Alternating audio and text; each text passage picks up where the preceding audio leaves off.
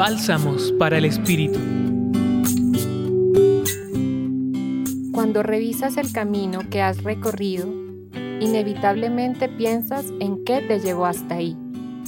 Seguramente, las decisiones tomadas salen a relucir y te dejan ver la potencia de tus convicciones, de tus deseos y del valor de los llamados a los cuales has respondido. Aprovecha unos minutos del día para tomar conciencia de ese camino y de las oportunidades que tienes por delante. E intenta dar respuesta a la pregunta ¿qué buscas?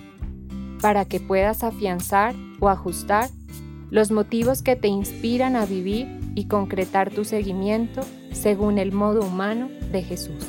En el relato del Evangelio, además de reconocer que Jesús toma la iniciativa de la llamada y que seguirlo significa adherirse a su camino para extender su obra, también podemos evidenciar la fuerza de caminar con otros y la fecundidad de ser testimonio de la gracia que recibimos de Dios en nuestras vidas. Muchas veces, eso que te despierta y te llama a hacer algo puede ser compartido o contagiado con otros y ser impulso de vida para ellos.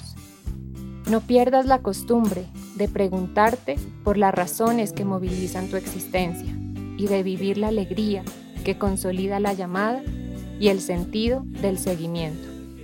Los acompañó Marcela Caicedo Vela desde el Centro Pastoral San Francisco Javier de la Pontificia Universidad Javeriana.